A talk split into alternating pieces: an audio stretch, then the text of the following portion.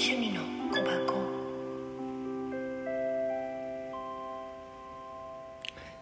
はい。おはようございます。本日のカエルカードは責任。責任を伴ってこそ自由の喜びがある。自分の生き方に責任を持ちつつより自由でダイナミックな人生を設計するあなたが楽しみ。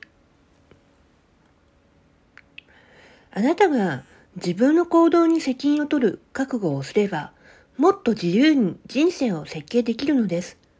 個人個人が自分の行動の選択に責任を持つことがより必要になってきました。あなたが誰かの責任を肩代わりすることはその人の学びを奪うことになる。他人のお世話やおせっかいはほどほどにして自分自身の学びと成長を考えましょう。となってるよ。うん。思い当たる節あれば持ってってね。